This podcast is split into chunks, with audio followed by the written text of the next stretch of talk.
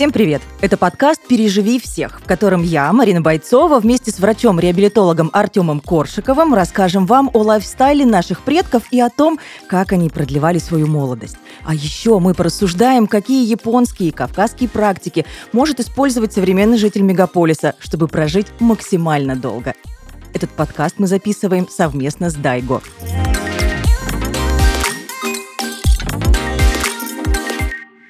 Сегодня хочется представить нашего гостя. В гостях у нас сегодня эксперт, специалист по реабилитации, кинезиолог и мануальный терапевт Алексей Александрович Туртыгин. По чудесному поводу, на чудесную тему мы сегодня собрались э, поговорить, пообсуждать, задать вопросы нашему эксперту. Начнем сразу с вопроса в лоб. Э, скажите, Алексей, можно ли контролировать свое здоровье? Или это что-то такое бесконтрольное?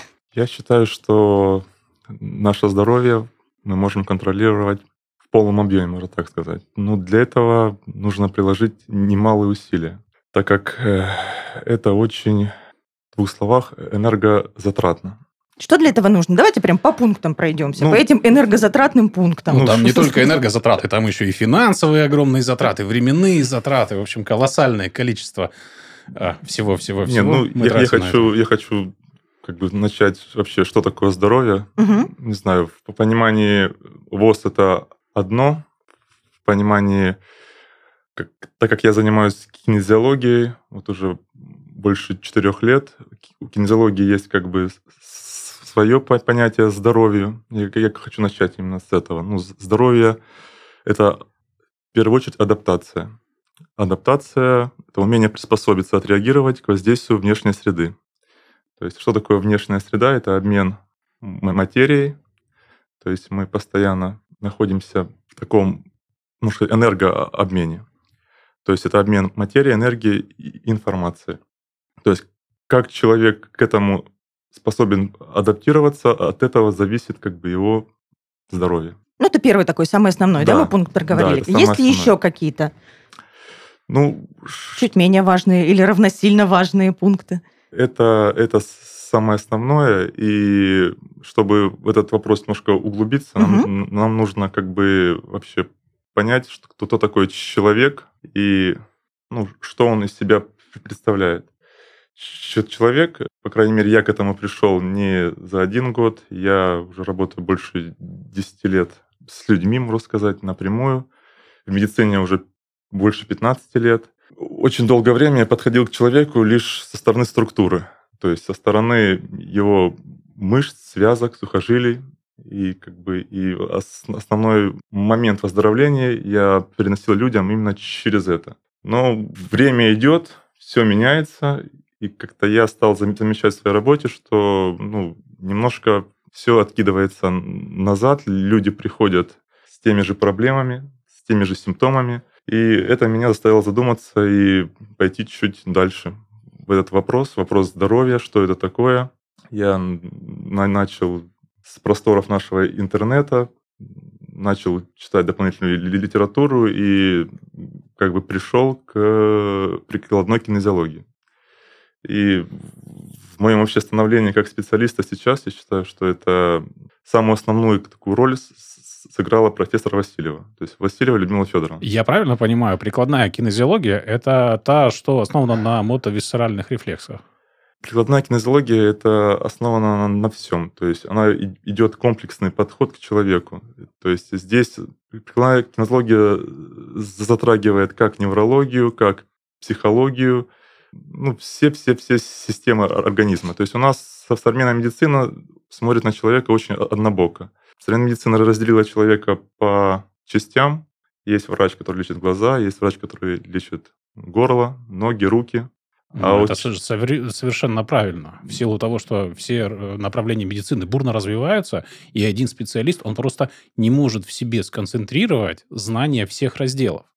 Сейчас в одном, там, не знаю, в той же офтальмологии настолько далеко и глубоко э, наука ушла, что вот э, мне, даже человеку, который тесно общается с офтальмологами, да, и знает многих из э, там, нашего краевого диагностического центра на постовой, э, мне там, я, когда они говорят, я даже рот не открываю. Поэтому ну, это нормально, что человек, он не может знать все.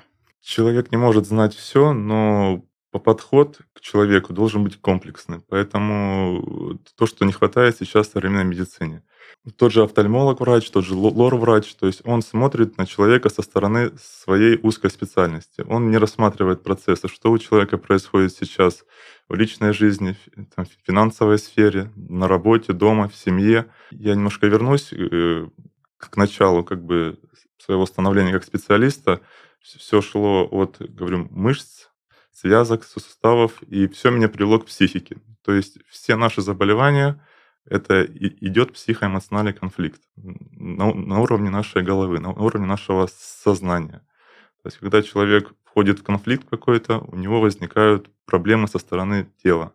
Сейчас есть очень большой раздел медицины, психосоматика, которая этим глубоко занимается, начинает разбирать все эти вопросы.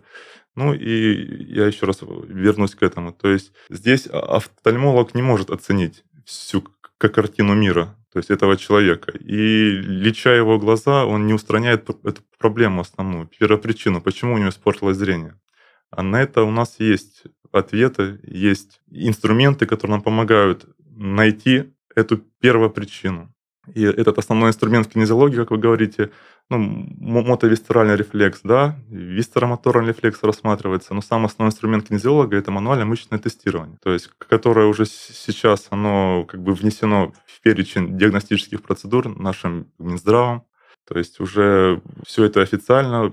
Кинезиологию очень долго как бы не как признавали, считали ее уже наукой, но сейчас как бы... Вот, Ее и сейчас многие считают наукой. Ну, тем не менее, я говорю, что наш Минздрав, он э, принял на, на вооружение мануальное мышечное тестирование. На, как бы уже и, используют его специалисты, пока очень узко. Но я думаю, это медицина как раз будущего, за этим развитие. А как это происходит, кстати? Вот вы говорите, вот это мануально-мышечное исследование. Мануально-мышечный тест – это оценивается э, как бы, мышца в состоянии изометрической нагрузки. Если простая неврология и врач-невролог оценивает рефлексы с помощью, ну, он оценивает рефлекс покоя с помощью молоточка, да, то кинезиолог, он делает эту нагрузку, то есть это тест под нагрузкой. А, а, оценивается мышца, и она нам дает ответ. То есть она имеет хороший метатический рефлекс или он, он ослабленный. И это как бы очень, я считаю, большой прорыв в медицине. Не знаю, почему он до сих пор так не освещается в той должной мере, как я считаю, потому что это идет работа, можно сказать, напрямую с подсознанием. С подсознанием человека. То есть человек не может контролировать этот рефлекс. То есть если мы можем контролировать работу наших мышц, то есть э, руки, ноги, пальцы, то есть здесь этот рефлекс нам не подвластен. И здесь мы работаем напрямую с центральной нервной системой, и как бы, здесь уже человек не может ничего от нас утаить или что-то сделать в силу своей воли. Так, я сейчас немножко углубился, не знаю, давайте немножко... Алексей, а вот чтобы было понятно всем и немножечко мне, а, да. вы приверженец э, такой психосоматики, как я понимаю, да?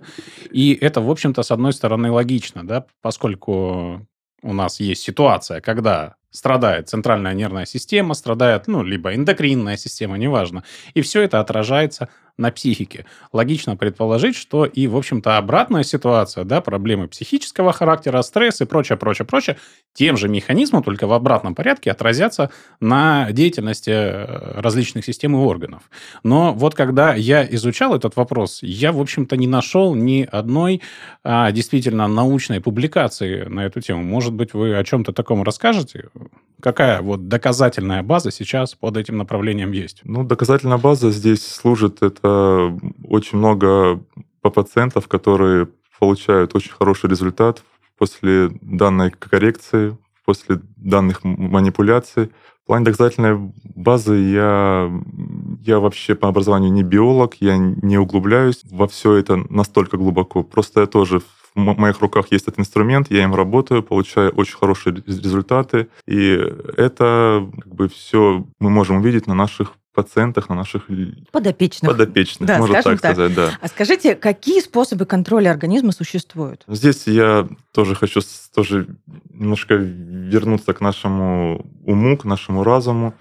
Здесь э, наш ум сейчас, как бы, ну, не сейчас, уже долгое время разделили на две отдельные системы. Это наше сознание и наше как подсознание. Сознательная часть — это как бы творческая часть человека. Он думает, он мыслит, он может что-то запланировать, может что-то как бы придумать, осуществить, сделать. Но в этот момент, когда человек осуществляет мыслительную свою деятельность, э, нашим телом управляют подсознательные программы. Это те же установки, которые мы получили как бы в течение нашей жизни. И здесь контроль должен быть в первую очередь вот наших подсознательных программ, то есть которые мы не, можем осознать в течение дня.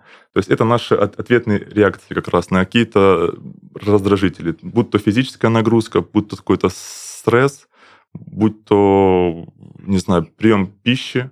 То есть если организм не адаптирован к этой нагрузке, то есть, то как получается это как раз само заболевание.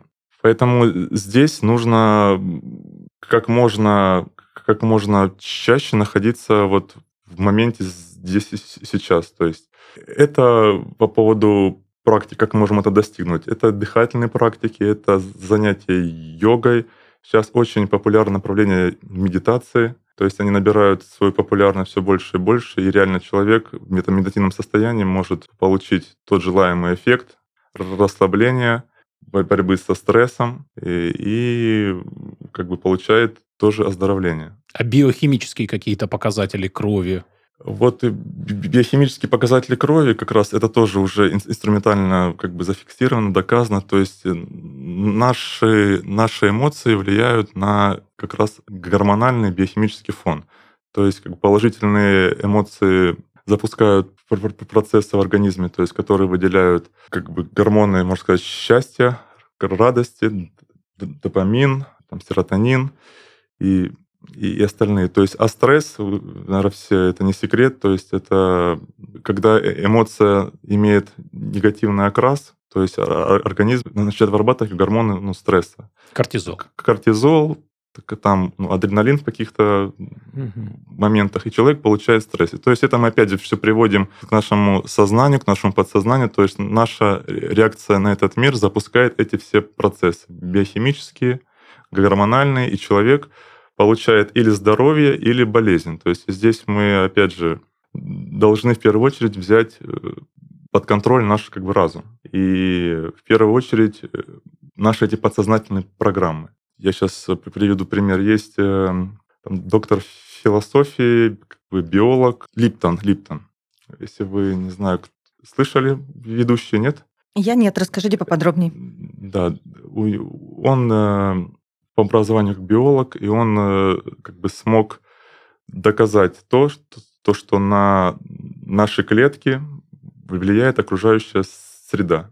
То есть, где человек находится, человек вообще состоит из, из множества клеток, из как бы из триллионов клеток. Если есть влияние на какую-то одну из клеток, то есть мы получаем влияние на весь организм. То есть, и он, что он сделал? Он доказал то, что влияние среды очень сильно влияет на саму клетку и само собой, на человека в целом. То есть, где человек находится, в каких условиях. То есть, то он и получает. Поэтому здесь очень важно создавать эти рамки своего окружения. У меня к вам будет сейчас вопрос из да. отряда, что было сначала, яйцо или курица?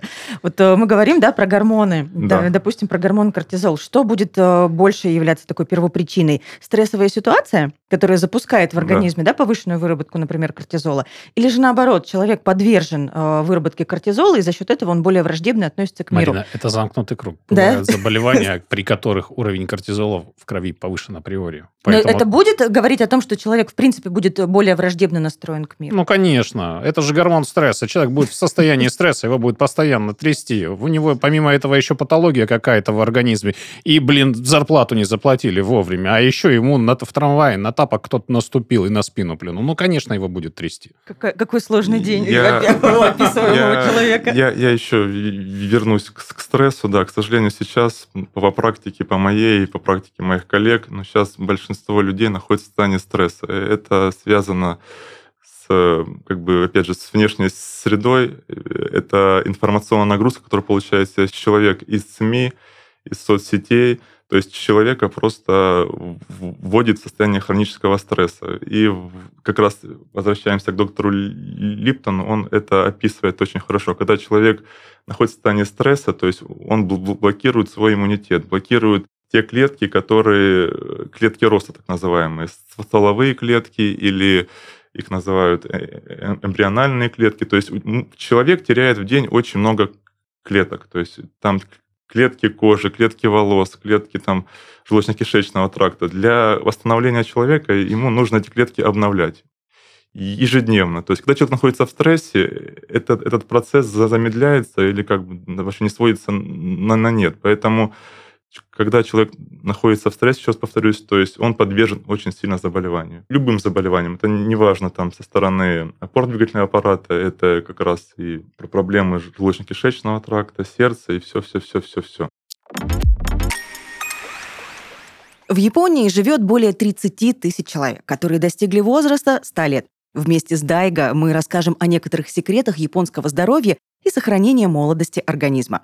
Привычная еда у японцев как мы уже выяснили, здоровая и полезная. Однако в 70-е годы прошлого столетия в Японии наблюдался высокий уровень заболевания сердца и сосудов. Ученые, проводившие исследования, нашли связь с употреблением соли в больших количествах, около 30-40 грамм в день. Такая диета с течением времени может привести ко множеству болезней, в том числе гипертонии. В стране провели специальную программу, и сейчас среднесуточное потребление соли не превышает 10 грамм. Результат оказался положительный. Здоровье сосудов у японцев кардинально улучшилось. А пока вы пытаетесь пережить всех, уменьшая количество соли в пище, как японцы, у наших друзей из Дайга есть инсайт, как помочь вашему организму усваивать все необходимые вещества. Дайга производит БАДы на основе растительных элементов с массой полезных ингредиентов в Японии, рядом с горой Фудзи. Дайга — это экстракт брожения 16 штаммов лактобактерий. Он является дополнительным источником витамина К2, который необходим организму для синтеза белков. В состав не входят продукты животного происхождения, поэтому дайга можно принимать вегетарианцам и всем, кто хочет жить долгой и здоровой жизнью. А исследования, проведенные в России, Японии и Испании, показали, что дайга действительно приносит заявленную пользу организму. Ссылка в описании. Не является лекарственным средством.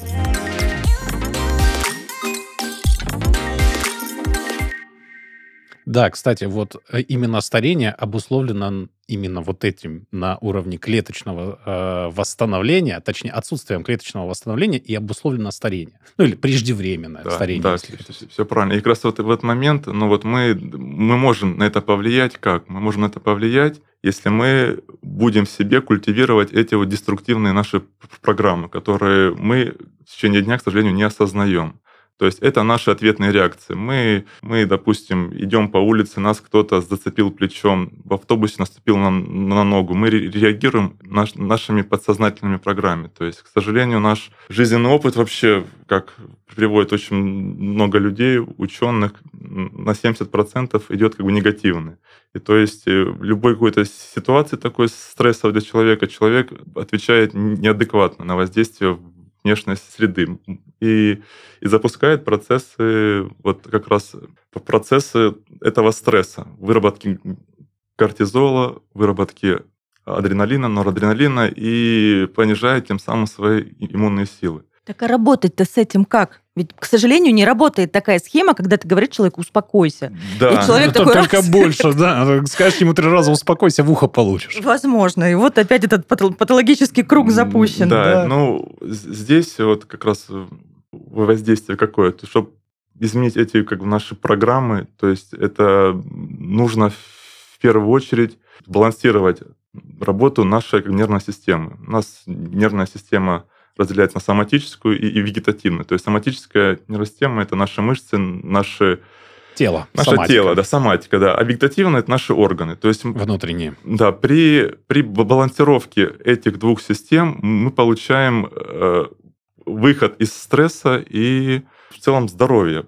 Поэтому здесь, э, какие еще раз к вашему вопросу мы вернемся, здесь это прежде всего дыхательные техники, это йога, это медитация. То есть в этом медитативном состоянии мы можем повлиять на наше подсознание. То есть мы можем туда что-то новое внести, что-то новое там, можно сказать так, прорастить и заменить те наши программы, которыми мы живем. Окей, дыхательные практики, там упражнения, асаны, все классно, понятно. Как вы контролируете эффективность вашей деятельности?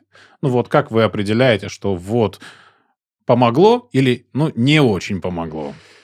Результат как оцениваете? Эффективность своей деятельности, и не только моей, как бы кинезиология имеет, опять же, этот инструмент, мануальное мышечное тестирование. Когда человек находится в стрессе, его мышцы не а, отвечают нам обратной связью. То есть они находятся в такой в элементе фасилитации, такого ги- гипервозбудимого состояния. То есть они постоянно сжаты в комок. И поэтому так не зря сравнивают стресс с комком нервов. То есть так, то есть человек находится в напряжении. Как оголенный провод. Как оголенный провод, да, правильно. И поэтому кинезиология имеет, опять же, инструмент, который нам позволяет понять на, во время общения с пациентом, где он сейчас находится, в каком состоянии. И с помощью, ну, там есть определенные техники, определенные манипуляции. Мы выводим человека из состояния стресса и как бы даем ему ту информацию, даем информацию телу именно в направлении здоровья. То есть и тут э, как бы мы можем плавно подойти к вопросу биохакинга. Мгм. Что это такое? То есть, ну, биохакинг сейчас как на- набирает свою тоже популярность. Люди понимают, что, что что-то не так как бы у них в жизни происходит. Они хотят здоровья, хотят сил, хотят энергии для каких-то действий, для каких-то достижений каких-то целей, успехов. И здесь встает вопрос здоровья. Просто говорю, у людей сейчас в современном обществе не хватает на это сил и энергии в связи как бы вот с состоянием этого хронического стресса. На что энергии не хватает? На реализацию своих каких-то задач, своих каких-то, не знаю, целей. Не, ну стресс это энергозатратная штука. Да, Если ты то- все то- время стрессуешь, то, как бы у то- тебя то на какие-то то есть свершения сил хватает уже людям нет. сейчас, чтобы Мгм. только сходить на работу и вернуться с нее. То есть даже просто сходить после работы в кафе, пр- прогуляться по улице, у людей нет сейчас сил на это. Я это, можно сказать, говорю, потому что большинство моих пациентов приходят именно с, с этими жалобами. То есть в первую очередь у них не хватает сил. Они так и говорят, что мы не понимаем, что с нами, помогите, расскажите, что, как делать. И вот и здесь мы находим, опять же, у человека состояние стресса начинаем плавно из него выходить. И что вообще как бы включает в себя биохакинг? Это в первую очередь, ну, можно так сказать, ЗОЖ, да, здоровый образ жизни. То есть это правильное питание, правильный сон, правильная физическая активность, нагрузка. То есть э, сейчас есть очень много гаджетов, которые позволяют это контролировать. Когда сейчас можешь посчитать количество своих калорий, количество пройденных шагов, ты в, в этом состоянии не можешь получить тех результатов, которые все хотят получить, ну так сказать. То есть, и не знаю, я опять же возвращаюсь, что в первую очередь нам, кто хочет получить здоровье, как наша тема сегодняшнего эфира, про- прожить очень долго лет, И счастливо. и счастливо, в здравии, нужно обратить внимание на свою психоэмоциональную сферу. То есть, я правильно понимаю, если у вас нет сил встать рано утром, сгонять в спортзал, позаниматься, после этого бежать на работу, с работы по магазинам, с магазинов на танцы, а потом подкаст записывать, это я сейчас про себя, то вам как раз-таки нужно заниматься биохакингом. Вот я сейчас понимаю? послушала и уже устала. А я полон энергии. Я еще домой пешком пойду.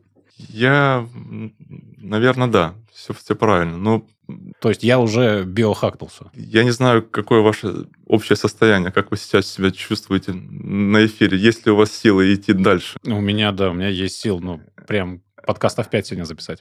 Ну, это здорово. Ну, вы... Ну видимо, ладно, все обо мне, да обо мне. Да, я уже да. сейчас прям засвечусь. Да, ну, еще вот, э, просто я э, тоже немножко к эфиру попытался подготовиться, посмотрел э, вс- все как бы статьи, темы на, на, тему этого биохакинга, то есть там не, нигде не указывается то, как раз, чтобы, ну, именно работа со своим, со своим сознанием, то есть со, со своими как бы эмоциями. Это почему-то как-то везде, как сказать правильно, стоит прочерк или выходит из фокуса внимания а, а- окружающих. Поэтому ну, ну, здесь э, я считаю, что мы в любом случае должны возвращаться ну, если позволите, я немножечко свое мнение по поводу биохакинга изложу. Да, да вот а, правильно Алексей говорит, да, есть ЗОЖ, а есть биохакинг. ЗОЖ – это вот когда вы там с утра идете в спортзал, потом на работу, и все, что я уже сегодня перечислял, да, плюс вы не курите, вы не пьете алкоголь, ну или там э, алкоголь строго дозирован.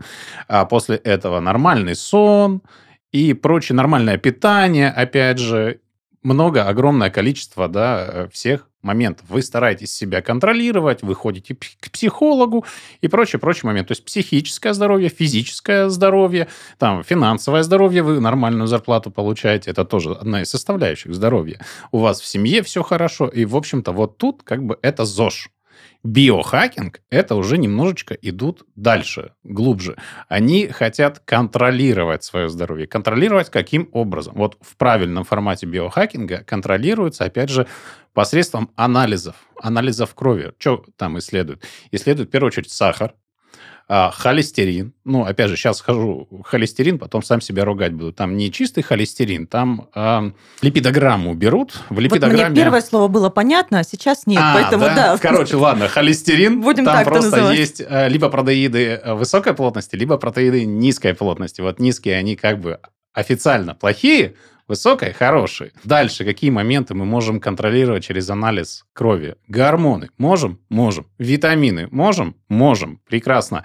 Мочевая кислота. Для чего нужна? Ну, опять же, контролируем работу. Это э, в общем, сейчас не буду опять же углубляться и какие-то сложности рассказывать, но это белковый обмен. Как мы сахар контролируем э, углеводный обмен, угу. также мочевая кислота мы контролируем белковый обмен. Вот так стало прям все понятно. Да, прекрасно, я молодец.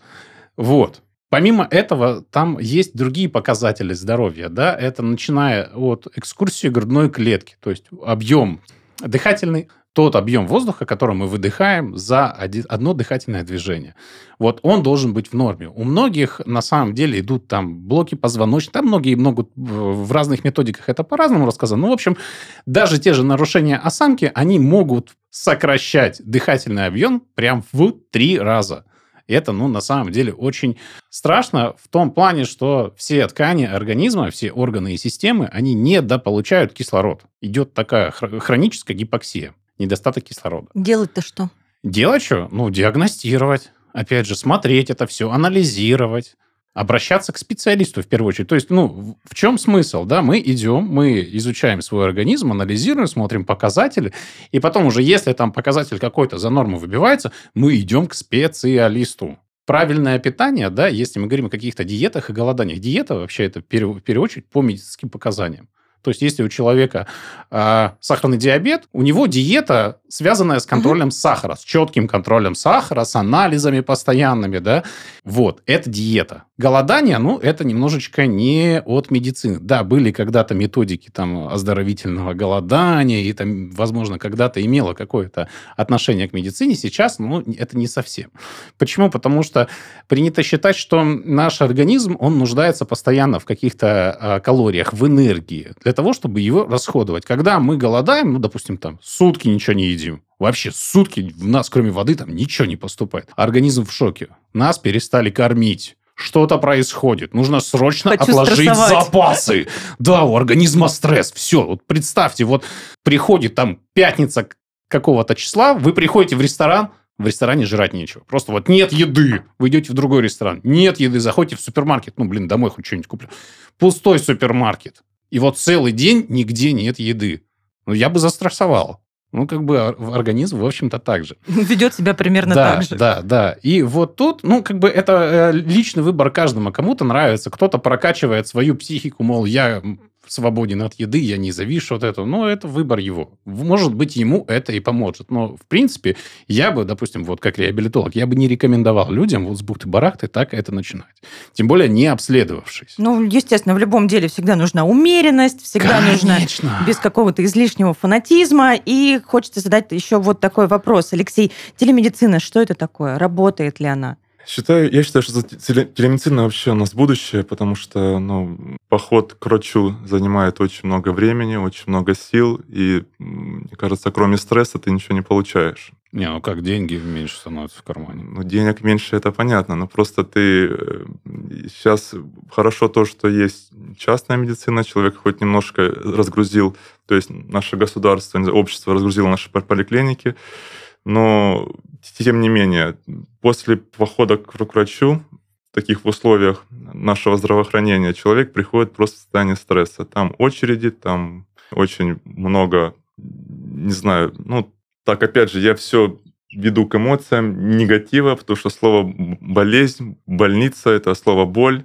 То есть человек возвращается из поликлиники просто уставший, вымотанный энергетически и без каких-либо, не знаю, не, не в обиду, не в укор современной медицины, ну, без каких-либо прям четких ну, рекомендаций для, для восстановления того, куда он попал и с чем он пришел. Поэтому телемедицина, то есть, я как понимаю, это через онлайн, да, телемедицина. Это... Вы никогда не практиковали в таком формате? В формате не практиковал, но я сейчас прихожу к тому, что за этим будущее. Почему? Потому что ты можешь человеку через, через только лишь общение, то есть узнав его анамнез, узнав его проблемы, узнав как бы его, можно сказать, судьбу, целом, потому что всегда нужно собирать о человеке очень много информации, если хочешь ему реально помочь. Нашему здравоохранению сейчас на прием уделяется всего 10-15 минут, 20 от силы. То есть врач только успевает записать там, не знаю, какие-то жалобы и выписать как бы ну, рецептурный лист, то есть что ему пить проблемы человека никто не углубляется, никто не, не разбирается. Ну ладно вам, я уже сейчас буду заступаться за наших медиков. Ну, как бы. Задета честь мундира. Ну просто за такое время, я говорю, это невозможно сделать. Я, ну, на своей практике уже, потому что понимаю, что полноценно собрать анамнез, нам нужен как минимум ну, час. Это, это, не знаю, чтобы... Имею в виду это вместе с какой-то проведенной работой.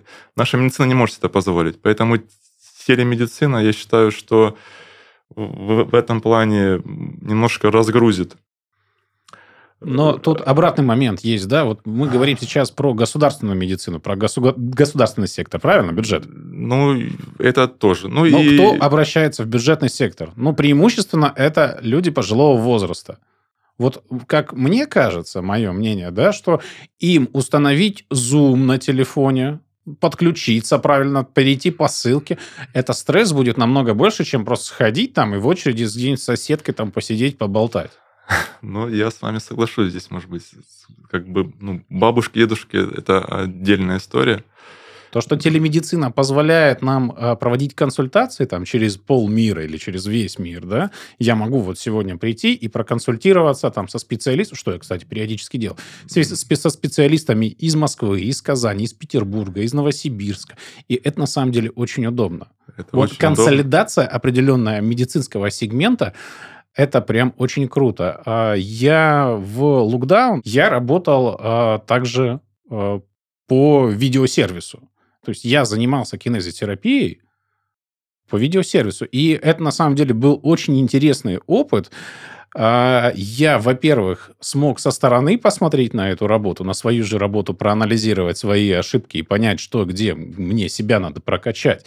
Я смог по-новому разговаривать в первую очередь со своими пациентами, э, потому что тут очень прокачивается она, когда ты не можешь просто показать руками, что надо делать, тебе нужно объяснить это словами. И вот тут этот навык я прокачал прям, ну, я считаю, что достойно. Вот. И действительно, что меня поразило, были классные результаты. Помимо этого, еще в том же локдауне мы э, с коллегами, у нас Э, собралось сообщество реабилитологов, там порядка 30 человек тоже со всей страны. Мы устраивали видеоконференции, общались, там докладывали, кто что, как работает, делились какими-то наработками. Это был очень интересный опыт, и я благодарен э, коллегам, передаю им привет, они знают, многие, кстати, меня слушают. Вот, за то, что меня поддерживали там, и мы все это вместе прокрутили. Поэтому, ну, на самом деле, телемедицина – это круто. Конечно, да, до конца невозможно проанализировать многие моменты. Нельзя там осмотреть, пощупать, да, понять, в каком тонусе мышцы находятся. Много нельзя сделать. Но, тем не менее, и многое сделать можно. По крайней мере, там на базе опроса, на базе общения какого-то, сбора анамнеза. По крайней мере, можно человека правильно направить. То есть, ну, сказать, в какую сторону копать, к какому специалисту обратиться, какие анализы сдать. Очень интересные выводы. Хочется с вами немного пофантазировать. А, в кино, в книгах о киберпанке и фантастическом будущем люди живут вечно и могут менять свое тело. Возможно ли это сейчас? Есть ли, может быть, какие-то научные исследования по этому поводу? Как сохранить вечное здоровье? Как вы хотите менять тело, Марина? Ну, в смысле, не вы, как, как вы предполагаете. Просто вопрос а, такой очень обширный, менять свое тело. Но есть люди, которые там разрезают язык, там вставляют какие-то Но это там... бодимодификация, это несколько Ну, другое. Это ну, изменение тела. Но это ни- никак не влияет на продолжительность жизни, А его разрезанный язык. Ну, видимо, да, недостаточно данных еще по этому поводу. Поэтому, ну, что вы имеете в виду? Есть ли какие-то научные исследования по этому поводу? Это мне интересно. Научные исследования именно э, в протезировании есть. Но, опять же, Ну, в общем, как вот мы представляем себе, да, какое-то э, будущее возможное. Ну, если говорить прям вот тот киберпанк, от, ну, Мгм. как в фильмах, да, у нас есть такая штука, как экзоскелет. А в неврологии часто используется, в ортопедии, да, э, это ам, спинальники, а люди после спинномозговых травм, которые на, кол- на коле- ну или колясочники Мгм. называют, да, которые не имеют э, возможность, утратили, точнее, возможность ходить, им предлагают экзоскелет, они, в общем-то, в такую большую, громоздкую конструкцию, они становятся, фиксируются, и он за них как бы ходит, он помогает им ходить. У нас э, в стране есть отечественные разработки, называются экзоатлет. Ну, как бы чуть-чуть по-другому назвали. Выпендрились, молодцы. Вот, но в целом хорошо, что они развивают это направление. И, ну, да, если мы говорим о том, что человек попал в беду, утратил какой-то навык, то мы можем его благодаря этому немножечко восстановить, немножечко улучшить его жизнь. Но улучшить жизнь здорового человека за счет, опять же, этого экзоскелета, ну, вряд ли. Я знаю, что были еще какие-то военные разработки на эту тему, да, благодаря эм, этим конструкциям военные могли поднимать грузы побольше, да, переносить их подальше, ну и прочее, прочее, прочее. В ближайшем будущем или не в ближайшем будущем, возможно ли какие-то вот внедрения в человеческое тело, которые могут не просто улучшать качество жизни, скажем так, если человек попал в определенные да, условия, а, а действительно просто вот здоровый человек, здоровое тело. И как вы думаете, Алексей? Давайте пофантазируем, позволим себе это немного. Я думаю, что человек э, в силах вообще все в этом мире сделать. В первую очередь сделать самого себя, сделать свое здоровье. Фантазировать на эту тему можно очень много, но самая главная фантазия, как бы я считаю, у человека как бы, должна быть, чтобы он пришел к ну, к самому себе, можно так сказать. Все сейчас вокруг, все общество, весь мир, он э, человека просто раз- разрывает на, на кусочки, все от него что-то хотят на работе, дома, и человек очень, ну, получается, те- теряет немножко самого себя. И от, от этого, опять же, говорю, возникают все его заболевания, все его конфликты.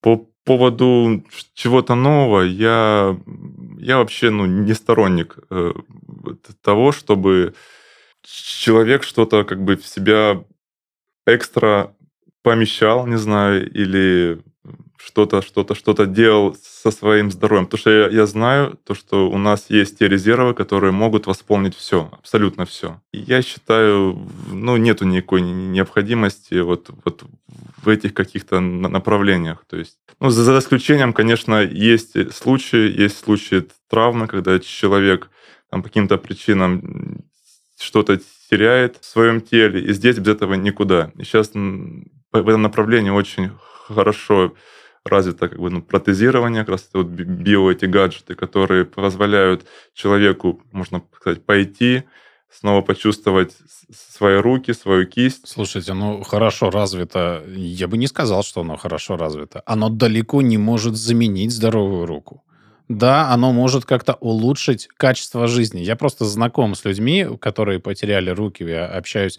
Ну, это интернет-знакомство, не личное, не, не вербально. И э, люди говорят о том, что да, действительно, круто то, что это появилось, круто то, что они могут себя обслуживать, грубо говоря, там, вечерком налить себе пиво, самостоятельно, держа одной рукой стакан, другой, ну, как рукой, получается, протезом, да, э, бутылку. Но, тем не менее, сыграть на фортепиано они не могут. Они не могут там погладить кого-то нежно, ласково. Там достаточно ограниченный функционал у этих гаджетов навороченных, якобы. На самом деле там не все так хорошо. Плюс они боятся многие влаги. Они выглядят, ну, как минимум странно, наверное. Я вот э, другого слова, наверное, даже подобрать не могу. Поэтому говорить о том, что это какое-то типа улучшение, ну нет, это как раз-таки позволяет им компенсировать хотя бы как, каким-то образом свои утраты. Но это же улучшает именно в их конкретном случае качество жизни. В их конкретном случае, в их конкретном. да. Вот когда человек не может ходить, ему ставят протез – и он может ходить. Но опять же, он этим протезом не чувствует. Он не чувствует, какая температура и прочее. Обратно, да, у нас есть афферентный, есть эферентный поток импульсов. А, а эферентный – это от мозга к телу, когда вот я мозгом говорю, там, протяни к Марине руку, и рука протягивается к Марине. А... Фантастика. Не совсем. не совсем. Вот. Афферентный поток – это вот когда я протянул руку, потрогал Марину и понимаю, какой Марина температуры, какая кофточка на Марине, как оно, из какой она ткани. И вот эта вся информация, которую я считываю, это афферентный поток. Естественно, протез такого не дает. То есть, ну, у нас функционал, соответственно, просто Ну, может быть, когда-нибудь будет давать? Не, ну когда-нибудь, может быть, может есть будет, уже да, работа есть, в этом направлении? Есть, есть работа в этом направлении, я расскажу. Да, там а, на определенные воздействия на этот протез, протез начинает вибрировать. Вот в зоне, где он к культе а, крепится, там определенные такие вибрационные датчики стоят, и в зависимости от того, что происходит, они по-разному могут вибрировать. И человек по этим вибрациям может что-то дифференцировать.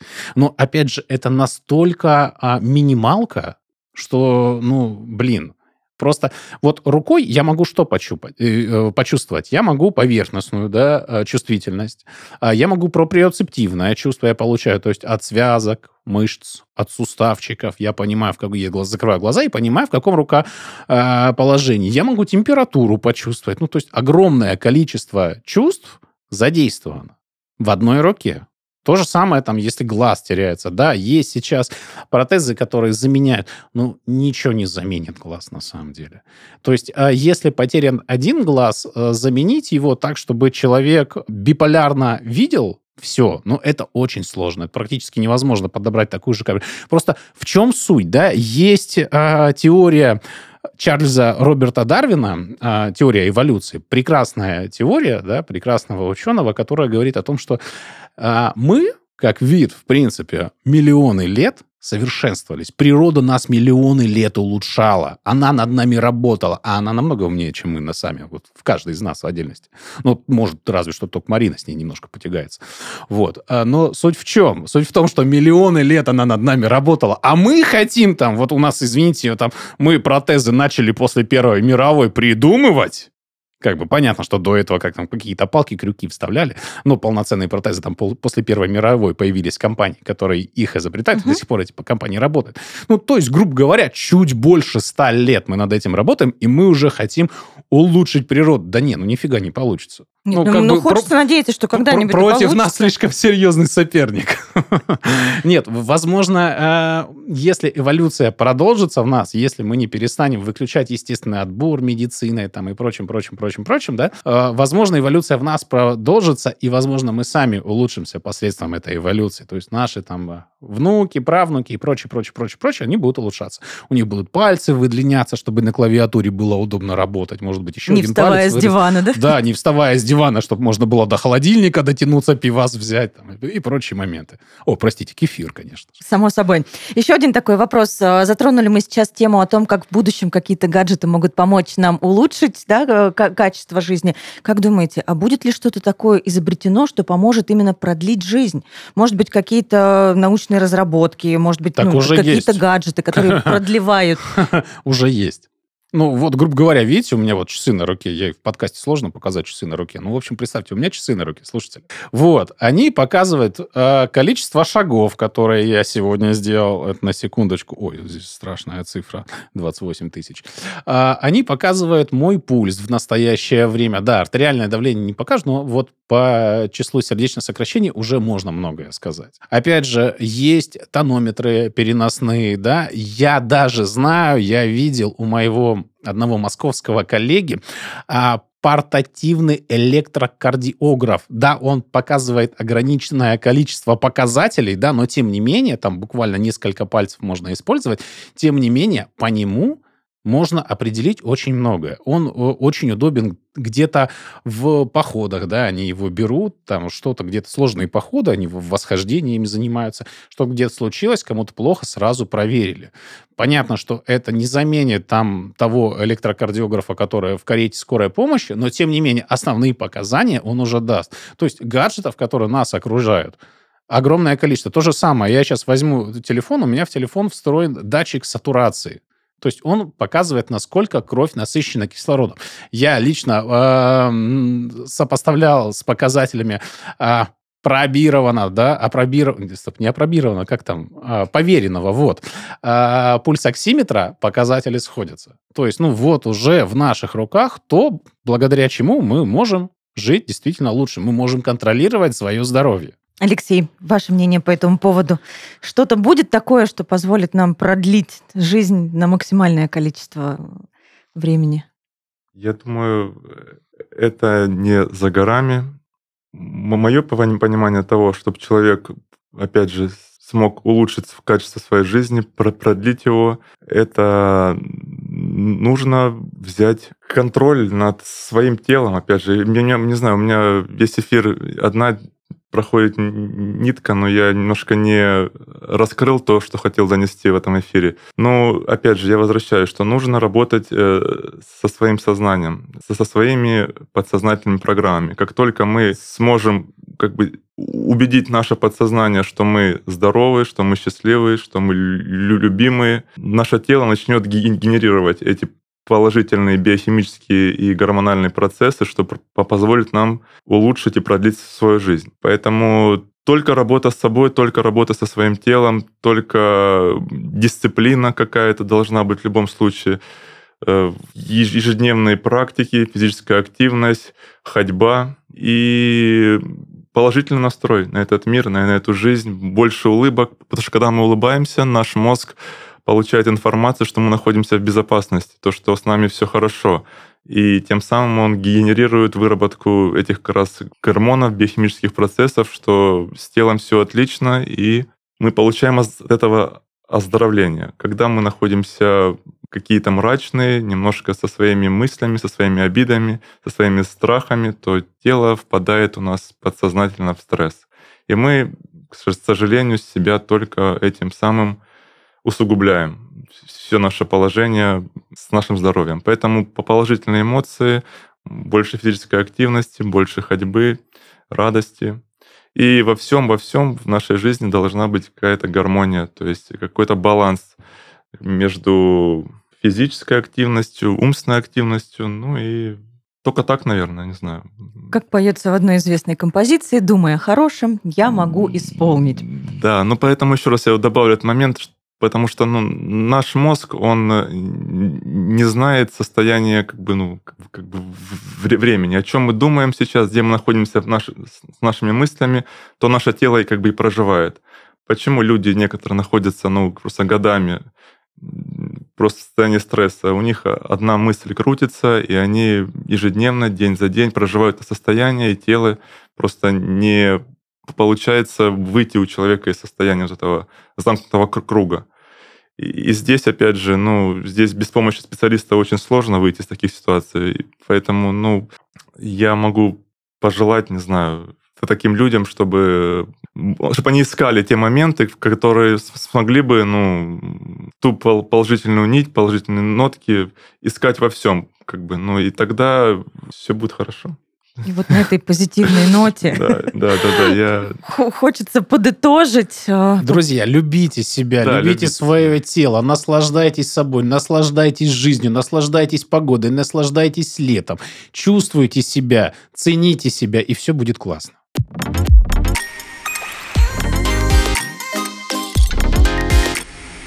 Очень вас благодарю за такую ин- интересную, продуктивную, плодотворную беседу. Это был подкаст «Переживи всех». И сегодня мы с вами поговорили о том, можно ли взломать свой организм, как это сделать и какие способы существуют уже сегодня. Живите долго, живите счастливо и красиво. Услышимся в следующем выпуске. Чао. всего доброго.